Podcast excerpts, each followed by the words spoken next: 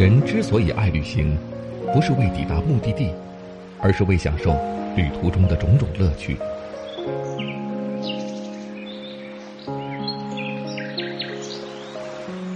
如果问我旅行的意义是什么，我也不知道。假如你还没有出发，不如和我一起听路上。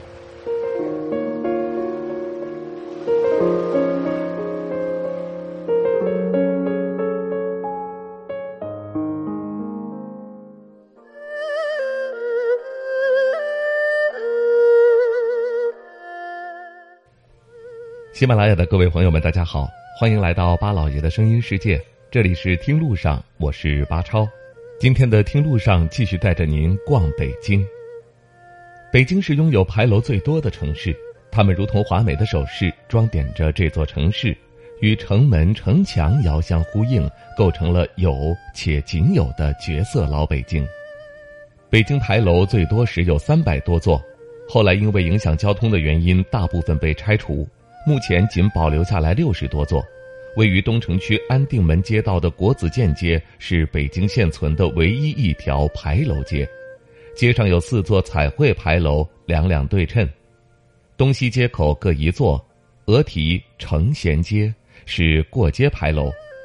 国子监附近左右各一座，额题“国子监”，为国子监特意修建，牌楼两侧路北均有石碑。用满汉文镌刻着“文武官员到此下马”的字样。国子监街距今已有七百年历史，在清代时名为承贤街，后来因为孔庙和国子监在此而得名国子监街。清朝乾隆皇帝曾赞誉其为京师首善之地。如今，这条全长六百六十九米的街道上，坐落着孔庙及国子监博物馆、集贤门、太学门、琉璃牌坊、辟雍、仪伦堂、静一亭等建筑，成为北京一处独具特色的文化景区。国子监自古以来就是教育圣地，几百年时光流转，这里孕育出无数名家义士，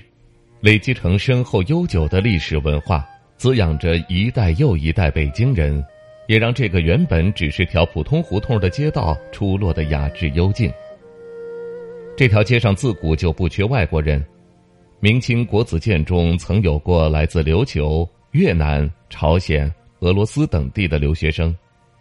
他们择地而居，在国子监周边形成了如交趾巷，也就是现在的公益巷，安南营，也就是现在的民安街等地名。交趾或安南都意味着这里曾经是越南留学生的聚居区。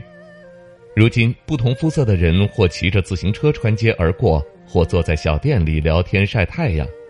他们不像游客，更像是久居这里，出门只是买个菜或会个朋友，悠闲自在的如在自己国家。北京槐树众多，它们带着朴实的烟火气，见证了几百年的京华烟云。国子监的古槐尤其浓郁蓬勃，绿树亭亭如盖，夹道而生。每逢盛夏时节，巨大的树冠相互交错，与彩绘牌楼相映生辉，为街道打出一片阴凉和诗意。毗邻的雍和宫风头太盛，更多的人流都涌向了那里，独独留给国子监街一片宁静。古香古色的国子监中学前。两个穿着校服的女孩在细碎的聊天儿。夏日宁静的午后，万物都在此刻隐匿了生计，唯有院子里的藤蔓散发着温柔的光。国子监是元、明、清三代国家设立的最高学府和教育行政管理机构，又称太学、国学。放在现在来说，这里就是清华、北大加教育部的综合体。能作为古代官僚机构高层精英的后备军，在国子监学习生活，也就算走上了人生巅峰的道路。孔庙是古代皇家祭孔之地，和国子监相伴，形成了左庙右学的格局。孔庙占地二点二万平方米，院内有进士碑林，共有石碑一百九十八座。孔庙与南京夫子庙、吉林孔庙和曲阜文庙并称为中国四大文庙，每年高考前，孔庙汉白玉孔子雕像前前来祭拜祈福的考生和家长源源不断，也成为国子监街上的一道独特的景观。这座琉璃牌坊是北京唯一一座专为教育而设的牌坊。牌坊南北两面书写的元桥教则、学海结关、横额均为乾隆皇帝御笔。琉璃牌坊又名龙门牌坊，和孔子像一样，每年六月高考前来这里跳龙门祈求高考顺遂的人络绎不绝。许多人在来到北京前就已经读过不少描写这座城市的文章，也能随口叫出众多名胜古迹和街道胡同的名字。然而，作为一个游客，一个陌生人，这些不过是地图上的符号。唯有双脚踏踏实实的走在这里，亲眼看到这未被历史抹去的金碧辉煌，亲身体验这座五朝古都的历史文化，曾经万国来朝的盛况，才有了想象的依据。